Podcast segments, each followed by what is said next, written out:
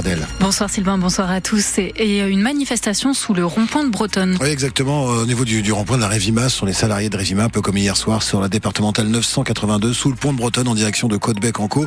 Euh, ce sont des, des, barrages filtrants qui sont mis en place. Ça nous a été signalé tout à l'heure par, par Guillaume et confirmé euh, il y a quelques peu au 02 35 07 66 66. Côté météo, on aura de la grisaille demain. Ouais, la grisaille avec euh, des pluies euh, cette nuit, un réveil qui se fera dans la douceur avec un thermomètre à, à 10, 13 degrés déjà demain matin.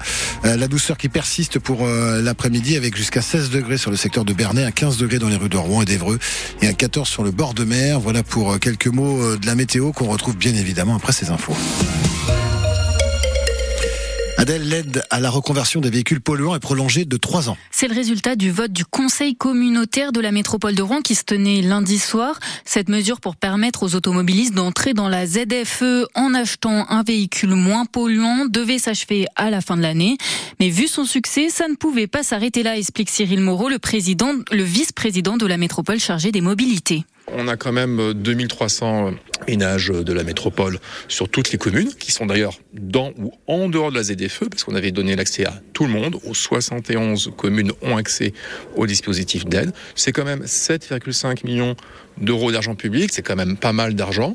On se rend compte qu'on a toujours des demandes et on veut pas que des gens qui ont des vieux véhicules, les critères 4 et 5 et non classés, arrivent devant des guichets fermés parce qu'ils comprendraient pas. Donc on a provisionner de l'argent. Les derniers retardataires, il faut déposer vos dossiers, vous serez toujours les bienvenus.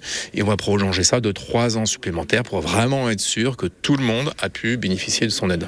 Cyril Moreau, le vice-président de la métropole chargé des mobilités. Pour rappel, le montant de cette aide est en moyenne de 3 000 euros et peut aller jusqu'à 5 000 euros. Dans une heure, les syndicats enseignants rencontrent les parents d'élèves lors d'une réunion publique au Havre à la maison des syndicats Franklin. Des professeurs opposés à la réforme du choc des savoirs et notamment aux groupes de niveau qui seront mis en place.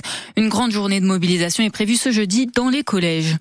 Un périmètre de sécurité déployé à Rouen, rue d'Elbeuf ce matin et jusqu'en début d'après-midi à cause d'une alerte à la bombe. La cible, la pharmacie Méridienne qui a reçu des menaces par téléphone.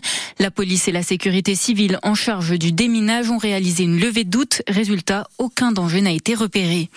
Une conductrice de 41 ans a été placée en garde à vue, contrôlée avec 2 grammes 38 d'alcool dans le sang cette nuit vers 23h15. Elle faisait des embardées sur la départementale 18E entre le rond-point des colonnes et le rond-point des vaches au sud de la métropole rouennaise. Le comédien Alain Dorval est mort à 77 ans. Connu pour être la voix française de Sylvester, Sylvester Sylvester Stallone dans Rocky et Rambo, doublure vocale des acteurs américains Nick Nolte ou encore Danny Aiello. C'est aussi le père de la ministre de l'égalité femmes-hommes, Aurore Berger. La numéro 1 de tennis, Caroline Garcia, sera présente pour l'Open féminin de Rouen 2024. La troisième édition du tournoi se déroule du 13 au 21 avril sur terre battue au Kind Arena. L'Open Cup Finance est désormais en, catégorie WTA 250. La billetterie vient d'être lancée en ligne. Retournement de situation pour le match du FC Rouen contre Valenciennes en, football. Le club rouennais annonce que la rencontre se déroulera finalement au stade Diochon de Rouen.